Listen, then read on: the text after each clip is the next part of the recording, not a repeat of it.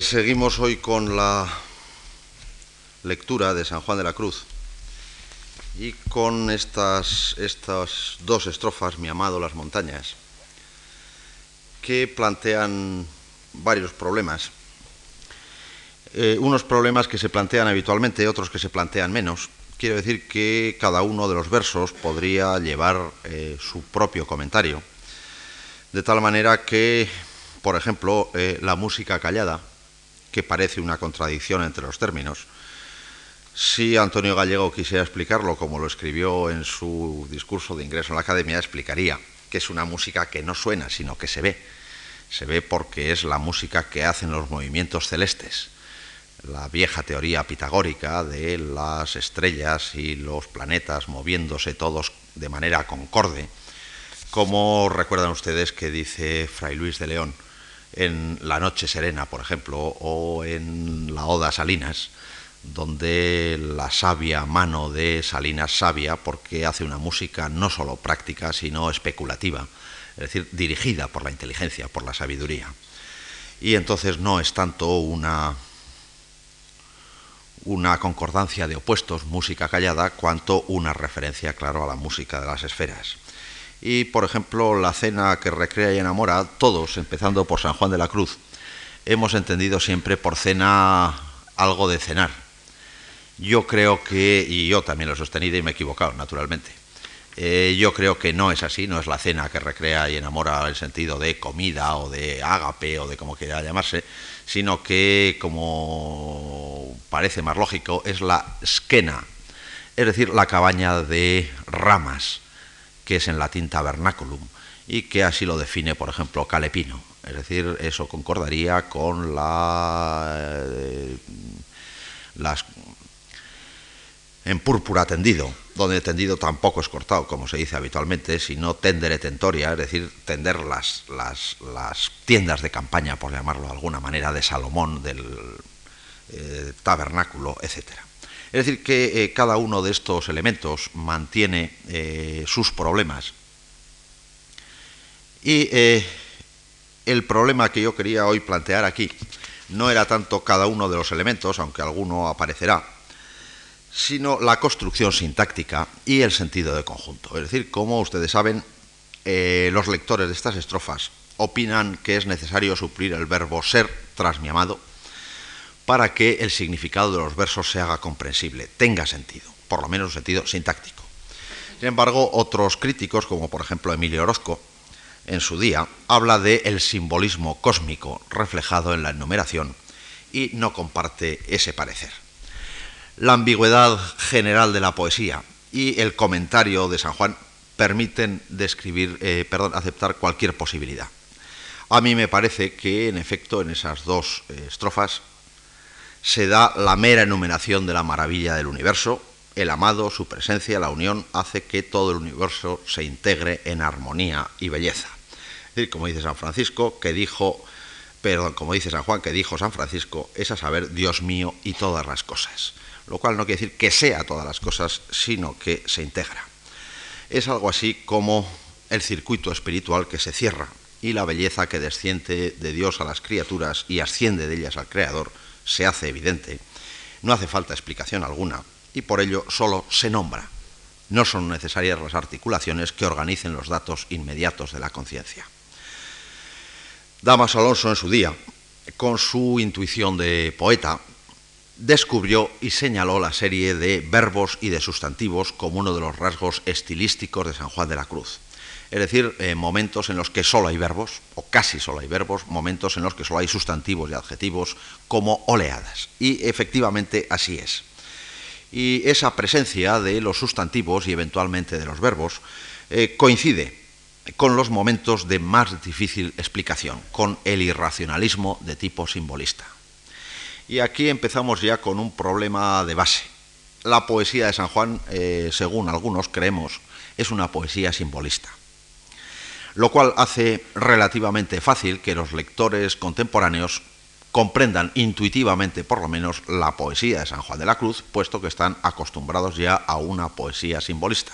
la poesía de finales del XIX, principios del XX, y por lo tanto su manera de leer poesía, su manera de acceder a este tipo de textos, los hace inmediatamente transparentes en cuanto a la sensibilidad. Otra cosa es, naturalmente, el análisis.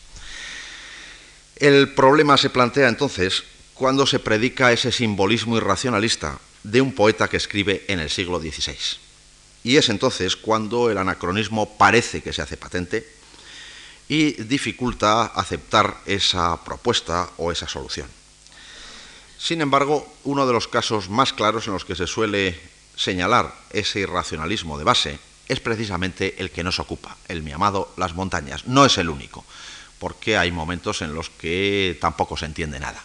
Eh, nuestro lecho florido de cuevas de leones enlazado, yo no sé lo que quiere decir. No lo sé en absoluto.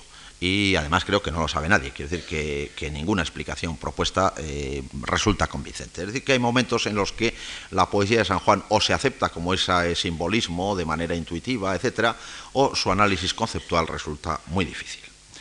Aquí, la construcción paratáctica de sintagmas nominales con una ausencia de verbo copulativo, se percibe como una ruptura o una quiebra del discurso lógico y gramatical. Es cierto que en desarrollos más cortos de vez en cuando han aparecido cosas semejantes. Es decir, la construcción admirativa no es tan rara. Por ejemplo, en Petrarca, o Poggi, o Valli, o Fiume, o Selve, o Campi, o, eh, sin ir más lejos, en Fray Luis de León, o campos verdaderos, o prados con verdad, frascos y amenos, riquísimos mineros, delitosos senos, etc. Respecto a, ese, a este tipo de construcciones, en el caso de San Juan se han hecho toda clase de cábalas y se han apuntado las más diversas soluciones para reconstruir, entre comillas, naturalmente, el sistema gramatical y lógico. En el fondo de todas estas reconstrucciones aparece la misma exigencia histórica. Un autor del siglo XVI no puede organizar la lengua de la manera en que la organiza San Juan, porque no existen precedentes próximos ni remotos que avalen tal práctica y porque no hay un fundamento teórico al que San Juan pudiera recurrir y sobre el que pudiera justificar su creación. Solo, entonces, supliendo el verbo ser tras mi amado, cabe restaurar la sintaxis y suponer que San Juan utiliza una construcción de tipo latinizante, lo que por otra parte tampoco sería mucho problema. Sin embargo, caben otras explicaciones posibles, tanto en la práctica como en la teoría. En cuanto a lo primero, respecto a la práctica, para San Juan puede servir de modelo las traducciones del hebreo que se realizan en su propio tiempo. Tradición, eh, traducciones que podrían haber sido imitadas de manera intuitiva o de manera racional e intencional. Y sobre todo, eh, las traducciones de los salmos que hacen los filólogos hebreos de la época. Todos los trasladadores de este tiempo señalan la imposibilidad de traducir a la letra el texto sagrado, dado que el hebreo no utiliza determinados conectores que, sin embargo, son imprescindibles en castellano. Enfrentados a ese problema, los filólogos bíblicos prefieren, antes que traducir sentencias completas, lo que ya implicaría una cierta interpretación del texto, añadir los elementos necesarios en castellano, pero señalándolos, de tal manera que imprimen sus textos normalmente y las palabras añadidas, los verbos añadidos, lo imprimen en letra roja, por ejemplo para que se perciba perfectamente la distinción que hay entre el original hebreo y lo que ellos deben aportar para construir lógicamente el castellano. Juan de Valdés, por ejemplo, en la dedicatoria del Salterio, es decir, de la traducción de los Salmos a Julia Gonzaga, dice, considerando yo todo esto y deseando ayudar con mis flacas fuerzas a vuestra señoría en esta su aplicación a la piedad y a la justicia, y por ella y con ella algunas otras personas, en quien conozco esta misma aplicación y pareciéndome que para haceros muy pía os serviría mucho la lección de los salmos de David, os los he puesto en romance castellano, sacándolos de la letra hebrea, casi palabra por palabra, en cuanto lo ha sufrido el hablar castellano. Y aunque me he atrevido más veces a la lengua castellana, hablando impropiamente, que a la hebrea alterándola. Esto he hecho así, pareciéndome cosa conveniente y justa que las cosas escritas con Espíritu Santo sean tratadas con mucho respeto. he mezclado del mío algunas palabras a fin de que la letra lleve más lustre, vaya más clara y más sabrosa. Estas palabras, porque sean conocidas, van escritas con tinta colorada, pretendiendo que se les ha de dar el crédito que se debe dar a palabras eh, de hombre, haciendo diferencias entre ellas y las que son del Espíritu Santo. En el prólogo al lector de la Biblia de Ferrara se dice exactamente lo mismo, lo mismo dice Casidoro de Reina, lo mismo aparece en la Biblia del Oso, se copian además unos a otros, aunque dicen que todos traducen directamente del hebreo, se copian unos a otros, y todos ellos señalan, o bien entre paréntesis, o bien con un asterisco, o bien con letra colorada, como dice Valdés, lo que ellos añaden. De tal manera que el lector puede hacerse una idea bastante más exacta que con la vulgata de cómo sonaban o cómo eran los textos eh, del Antiguo Testamento, fundamentalmente, claro, inevitablemente del Antiguo Testamento, en su forma original. Eh, hay que tener en cuenta también que, naturalmente, San Juan de la Cruz estudia en Salamanca y estudia hebreo. De tal manera que, sin duda, eh, lo mismo que sus estudios de latín, como es lógico, vería la diferencia entre la organización sintáctica de los salmos y la organización sintáctica de las traducciones de los salmos. Y hasta cierto punto, por lo menos, eh, puede reconstruir o sentirse autorizado por esa falta de elementos de conexión, de conjunciones, etcétera, para hacer algo semejante. No sería un problema. Y eh, en ese sentido hay algunas interpretaciones que mm, predican esa, esa influencia del hebreo en la construcción de estas dos estrofas que nos ocupan. Sin embargo, eh, hay otras prácticas que a mi manera de ver son mucho más próximas y que le permiten a San Juan hacer esto y casi hacer lo que le dé la gana. Es el caso de Hugo de San Víctor en el de modo orandi. Hugo de San Víctor eh, vive en el siglo XII en el eh, convento de París de canónigos agustinos. Y ojo, canónigos agustinos, es decir, con una influencia y un conocimiento de San Agustín que permite este tipo de cosas.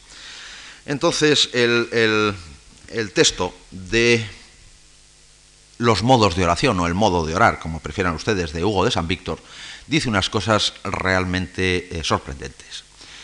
Divide la oración en tres niveles, y dice pura oración, se lo traduzco eh, porque si no, eh, leído en latín es un lío, pura oración se da cuando por exceso de devoción tanto se eleva el alma deseosa de unirse a Dios que olvida sus peticiones a causa del gran amor.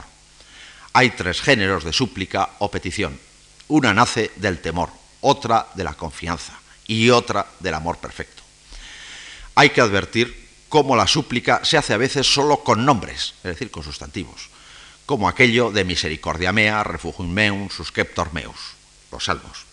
Otras veces solo con verbos, como es respique, miserere, placare, atende, et fac.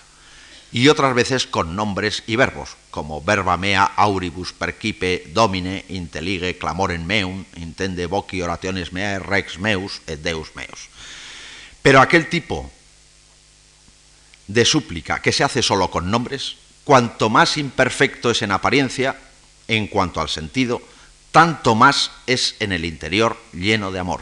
El amor tiene esta propiedad, que cuanto mayor y más ferviente es en el interior, tanto menos al exterior puede explicarse con palabras. Así pues, la súplica que se hace solo con nombres pertenece a la pura oración, con solo verbos, a la petición y con nombres y verbos a la captación. Esa es la cuestión. La eh, construcción que se hace con todo, con conjunciones, verbos, nombres, etcétera, es el nivel más bajo, el que pide a Dios fundamentalmente la atención. El nivel superior se hace ya solo con verbos y el nivel más alto de la oración se hace solo con sustantivos.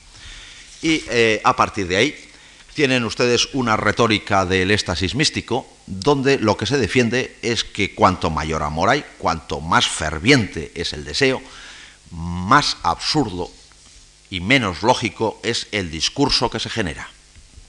Lo cual, en mi opinión, puede servir eh, para explicar esas oleadas de verbos y de sustantivos que señalaba Damas Alonso, depende del nivel en el que se sitúen, y eh, permite perfectamente a San Juan de la Cruz construir eh, formulaciones sintácticas que no tienen excesivo sentido y formulaciones mm, no ya sintácticas, sino de sentido que parecen absolutamente absurdas y no plantearle ningún problema. Claro, eh, aquí hay una cuestión que solo señalaré de pasada y muy poco, y es eh, qué es antes si el huevo o la gallina, o si se habla en prosa sin saberlo, o cosas de ese tipo. Es decir, si la retórica es lo que hace que un autor escriba de acuerdo con las reglas de la retórica, o al revés. Los retóricos lo que hacen es eh, abstraer lo que hacen los escritores. Eh, parece obvio en un principio, lo mismo en la poética de Aristóteles que en la retórica, que primero son las obras literarias y luego de ahí se deduce qué procedimientos son los más frecuentes, qué procedimientos se utilizan o no se utilizan. Eh,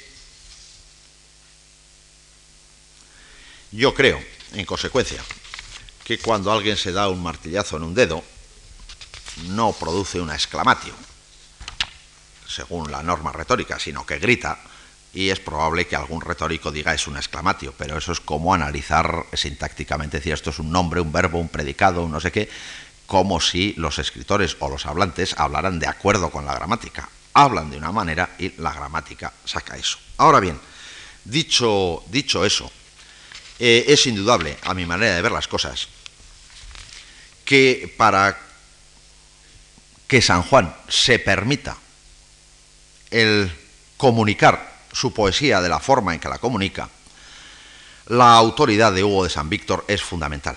El de Modo Orandi es un texto que se difunde por todas partes.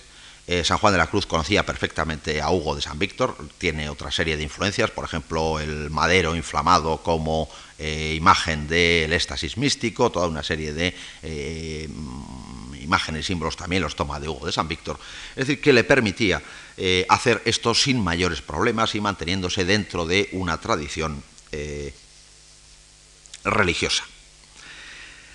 Eh, las diferentes especies o clases de oración que señala Hugo de San Víctor corresponde al proceso que sigue la amada en el cántico. En la estrofa 12, o cristalina fuente, se podía situar el principio de ese proceso. Al menos si atendemos, por ejemplo, a lo que ahora dice no Hugo, pero Ricardo de San Víctor, que sucede en la cátedra Hugo de San Víctor en el monasterio, donde habla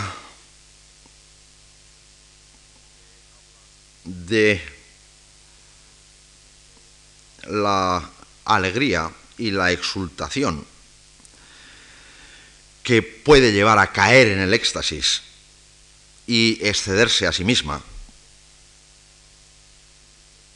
Y también expresamos esto cuando decimos que vemos algo por espejo, dice Hugo de San Víctor. Es decir, que el proceso que lleva al éxtasis, a la exultatio, a la yucunditatis, etc., eh, se hace en cierta medida por espejo. Y eh, es el proceso que establece San Juan en las declaraciones, salvo la conclusión final, porque San Juan integra y amalgama absolutamente todo, no desprecia nada, ni en la especulación, ni a lo que creo en la contemplación, salvo la vaga referencia a la pérdida del ganado, eh, cuando dice que perdió el ganado que antes cuidaba y que ahora solo amar es su ejercicio, es la única vez en la que renuncia a algo más o menos, y si no, integra todo, integra mi amado, las montañas, los valles, etc. Por otra parte, pocas veces es posible encontrar una exposición como la que Hugo de San Víctor hace de los modos de orar, donde se, establezca de una forma tan clara el paralelo entre la oración clásica y la oración cristiana. Quiero decir, entre la oración según las retóricas clásicas profanas y la oración cristiana.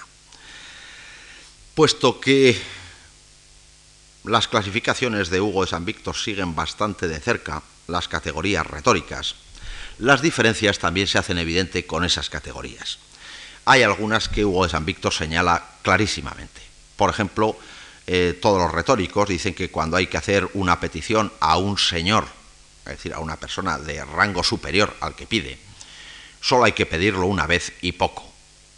porque si no ese señor se cansa, se eh, aburre y se enfada. Eh, Hugo de San Víctor, que se ocupa de una oración a Dios, dice exactamente lo contrario, que a Dios hay que pedirle una y otra vez y que ahí no se produce nunca el cansancio de Dios, porque está esperando, y lo ha dicho él, pedir y recibiréis. Bueno, esas son eh, diferencias. Pero hay una que me parece fundamental, que es la que hemos visto antes.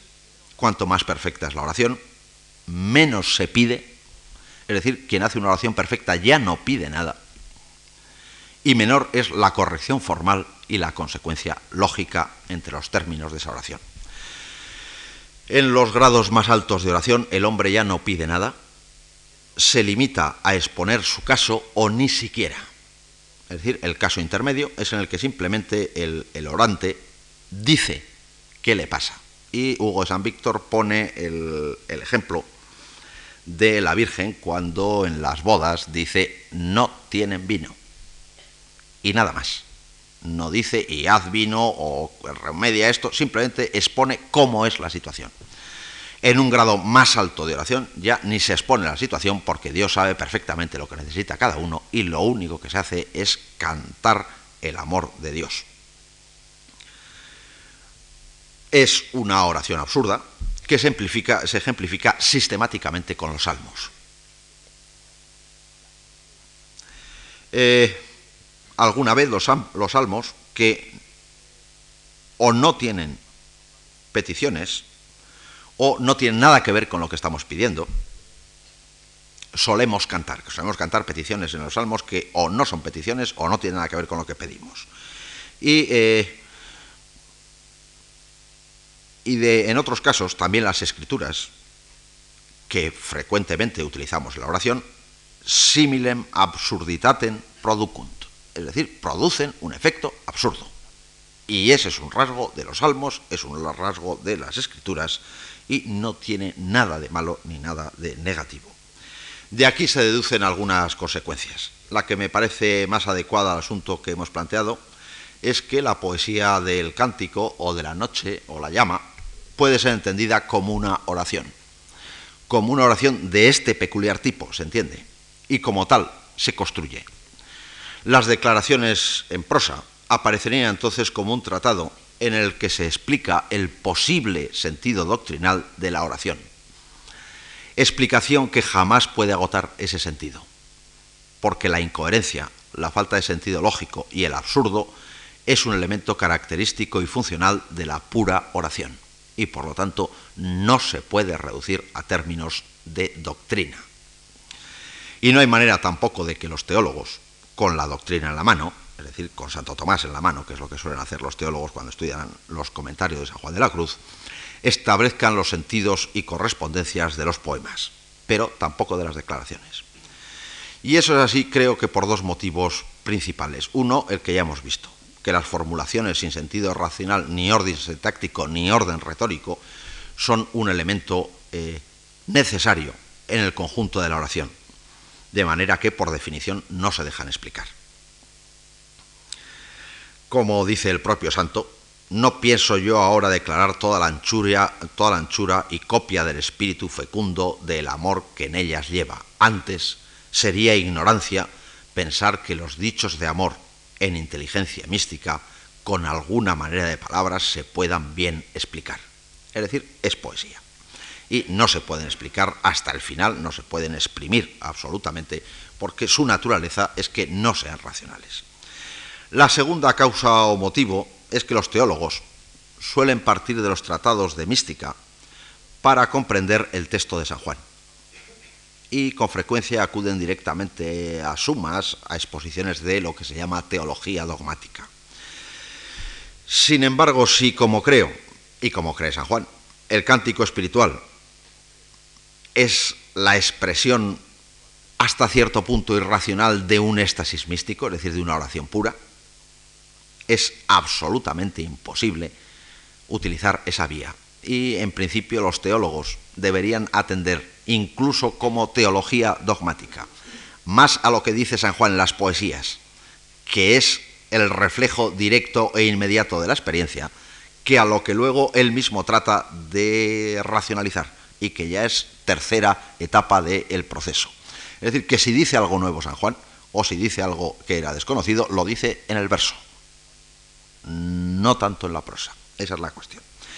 En cualquier caso, establecer las correspondencias entre ese corpus recibido y la eh, creación de San Juan es una tarea laboriosa y difícil. Pero se pueden establecer algunas, algunos paralelos.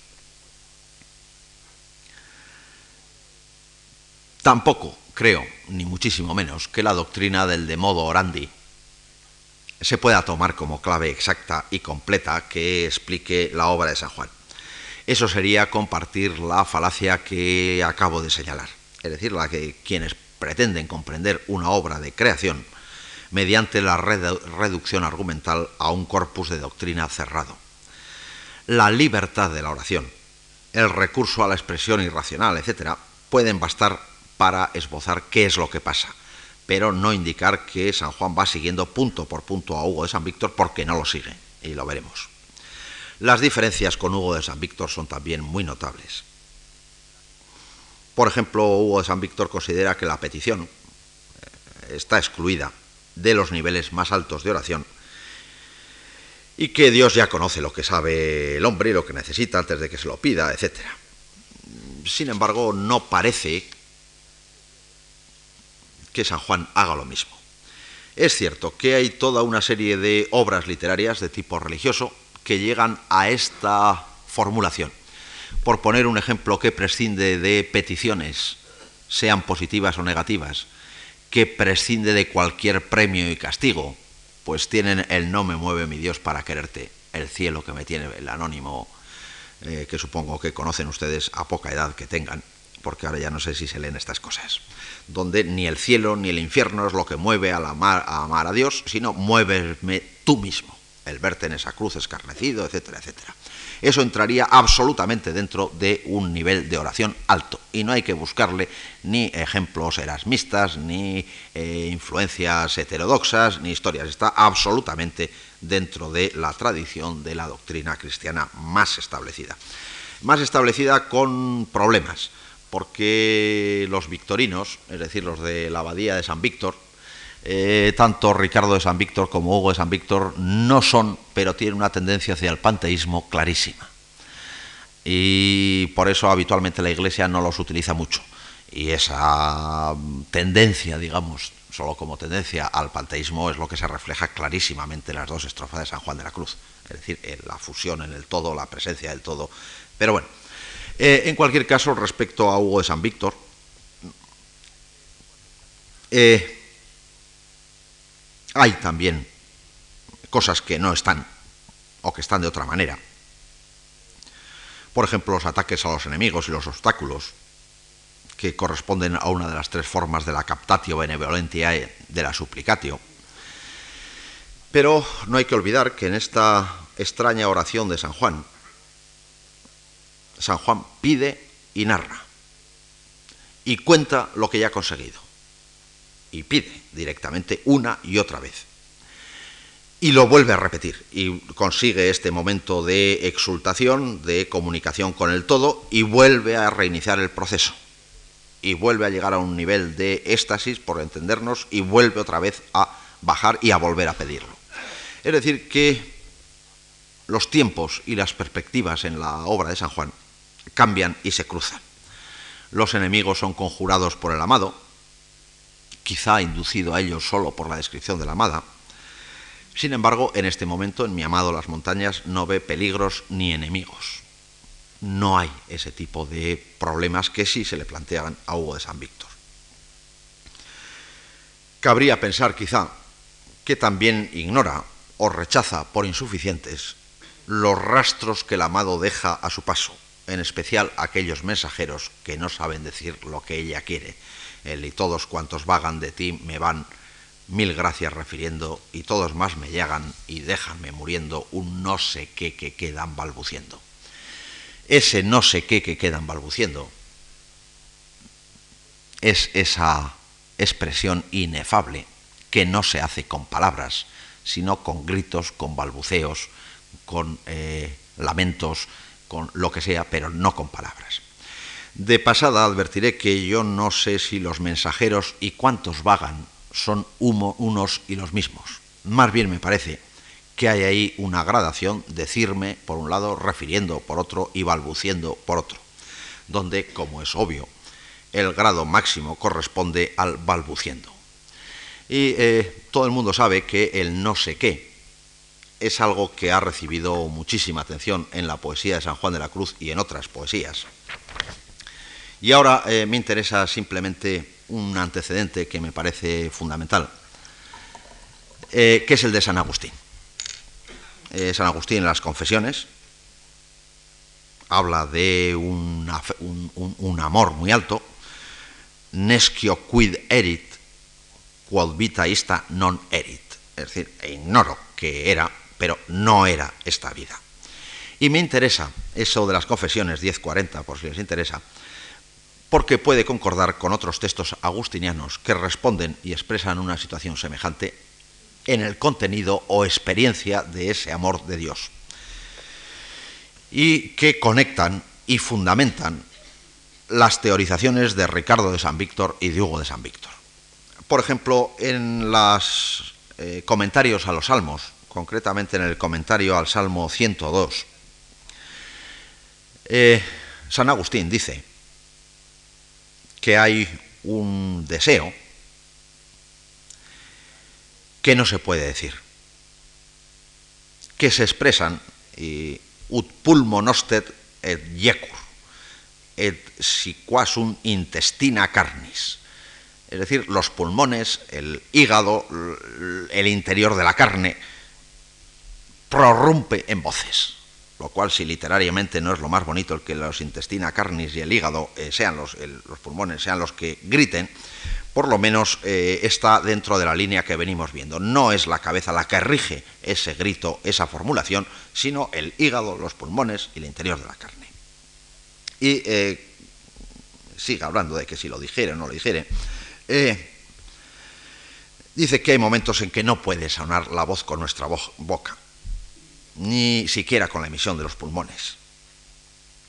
Y dice, Abet aures deus, es decir, Dios tiene oídos. Y Abet también sonum cor, también el corazón tiene su sonido. Es decir, Dios tiene su oído y el corazón tiene su voz. Y eso es lo que se expresa en lo más alto del el amor. Y un poco más adelante, dice, eh, ¿qué, vamos a decir? No tenemos eh, voz, o, desfallecemos en la voz, pero no en el amor. Eh, venga a la mente aquellos textos de los salmos, explicar explicare non possumus, jubilemos. Es decir, gritemos de júbilo. Bueno es Dios, pero qué bueno, qué bien, qué diré. No podemos decir y no podemos estar callados. Ergo, si non possumus dicere e, y a causa de la alegría no podemos callar, ni hablemos ni callemos. ¿Qué haremos? no locuentes y no taquentes, es decir, no hablantes y no callantes, jubilemos. Jubilate Deo salutare nostro, jubilate Deo omnis, terre, eh, omnis terra, etcétera, etcétera. Eh, esta es la cuestión. Es decir, es eh, San Agustín, que en otros momentos ha hablado de la retórica cristiana como una retórica opuesta a la complicación de las retóricas profanas, como un estilo, el de los evangelios y el de los religiosos, que debe huir de cualquier complicación en un momento determinado, en el comentario al Salmo 102, eh, no ve otra manera de expresar ese amor que no se puede decir y no se puede callar que el grito, el grito de alegría, el grito de amor, etc. Y ese grito inarticulado puede corresponder probablemente a los sonidos inarticulados que balbucean quienes han pasado por la experiencia que describe San Juan eso que no narran, no dicen, sino simplemente un no sé qué que quedan balbuciendo. Por ello, el balbuceo, lo mismo que la hermosura de los sotos y riberas, es un reflejo o manifestación de la belleza y del amor de Dios, por lo menos del efecto que produce en quienes lo han contemplado. y como tal manifestación acrecienta el deseo de quien la percibe y recuerda, porque en definitiva toda la naturaleza, todo lo que existe y todo lo que es no es más que un escalón en la cadena áurea que une las criaturas con Dios y se va poco a poco subiendo hasta arriba. Por su parte, Ricardo de San Víctor define los grados de perfección, la liquefactio, la exultatio y la tripudatio. La tripudatio es una especie de salto, de grito, etc.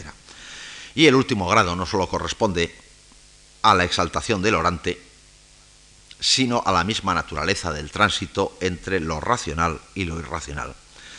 Situación en la que con frecuencia se producen saltos, se producen vueltas atrás, alternancias, alternativas que desnortan el sentido,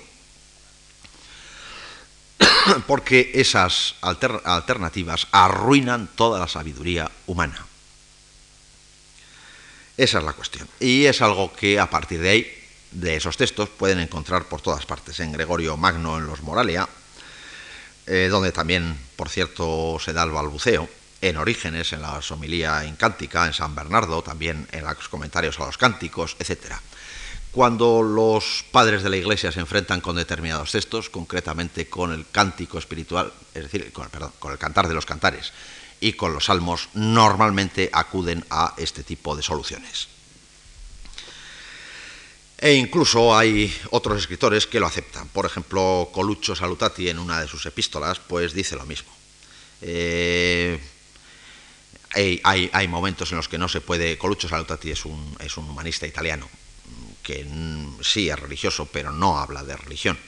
Y dice que también ocurre ese absurdo cuando hablamos con Dios. Y que lo que ocurre es que de vez en cuando hay cosas que son impropias, es decir, mal construidas de acuerdo con la corteza, pero que el interior son ciertas. Y loquendi modus poeticus est. Este modo de hablar es un modo de hablar poético y eh, se encuentran, o nos encontramos entonces, con que esa aparente barbaridad de decir que San Juan de la Cruz es un poeta simbolista, porque los simbolistas son de ayer o de antes de ayer, pues resulta que toda una tradición exegética de los padres de la Iglesia, de los humanistas, etcétera, está también defendiendo que en determinados momentos, en determinadas situaciones, en un tipo especial de eh, situación, se puede generar un discurso que parece absurdo, pero que no lo es, que al exterior no se entiende de manera lógica, pero que demuestra la vehemencia, el amor, el impulso del interior. La poesía, en consecuencia, es una manera de expresar lo inefable, y cuanto más eh, haya de amor, menos habrá de perfección, y viceversa. El extremo es el grito, y más allá todavía el silencio. Claro, la posibilidad elemental y básica es el silencio. Y es la posibilidad mínima y que se eh, identifica con Dios, con el principio, por ser anterior a todo. Y por si hay algún biólogo que luego me dice que las palomas no son como dicen, con toda la razón del mundo, eh, recuerdan ustedes que Plutarco señala como para los egipcios el cocodrilo es imagen de Dios, porque el cocodrilo no tiene lengua y por lo tanto se expresa sin palabras.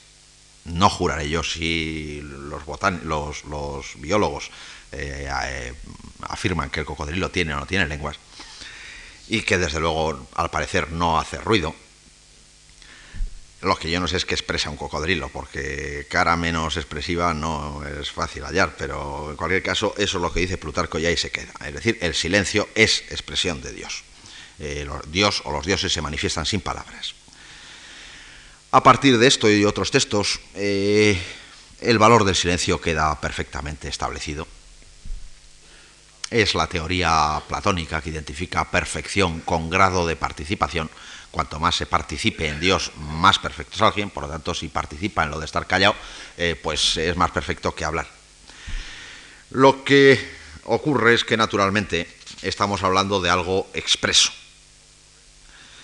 eh, no se puede hablar de la poesía de San Juan de la Cruz, que es una expresión diciendo que hay un silencio, pero el silencio es un valor. En cualquier caso, sí es cierto que a partir del silencio, del que nada se sigue, claro, de esa poesía inefable, es decir, que no se puede hablar de ella y por lo tanto eh, hay una, una relación entre el menor número de palabras posible y la mayor perfección. El estilo se define como aquel que utiliza el menor número de palabras y eventualmente el grito. Eh, pueden, por ahí se va a otros lados, se va a través del brocense, que basa el sistema de la lengua latina, es decir, la perfección de la lengua latina, frente al romance en la teoría de la elipsis, es decir, en que hay cosas que no se dicen, mientras que en romance hay que decirlas, hay que expresarlas. Por ahí se va a otro camino, se va al camino de Gracián, donde el elemento, uno de los elementos fundamentales es precisamente la elipsis, el decir lo más posible con el menor número de palabras posible. Pero eso es otra, otra cuestión. Volviendo a, a Hugo de San Víctor, quizá eh, se pudiera señalar alguna otra cosa. Y por ejemplo en el soliloquium de Arra Animae, que es un diálogo entre el alma y el hombre, en el cual curiosamente la doctrina la expone el Homo, establece de manera didáctica los pasos que debe seguir el hombre para perfeccionar el alma. Y aunque el alma, dice el hombre, el homo, mejor dicho, aunque el alma no lo sabe, tiene un esposo que la ama. El amado, que es Dios, envía mensajeros y regalos. Esos regalos de su amor son el universo, la naturaleza. Sería absurdo no redamar a quien tales regalos hace. Y utilizo la palabra redamar porque es la que utiliza San Juan y la que utiliza Hugo de San Víctor. Redamar, explica San Juan de la Cruz, es amar, amar dobladamente, efectivamente. Ahora bien, no se le ama naturalmente a ese esposo solo por los dones y regalos recibidos, pues eso sería propio de una meretriz. Hay que amarle por él mismo y a los regalos hay que amarlos por ser dones suyos. El alma debe valorarse y amarse a sí misma. Y debe valorarse a sí misma y no abatirse en la desesperación y en una humildad excesiva, porque si es amada por tal amante es que lo merece.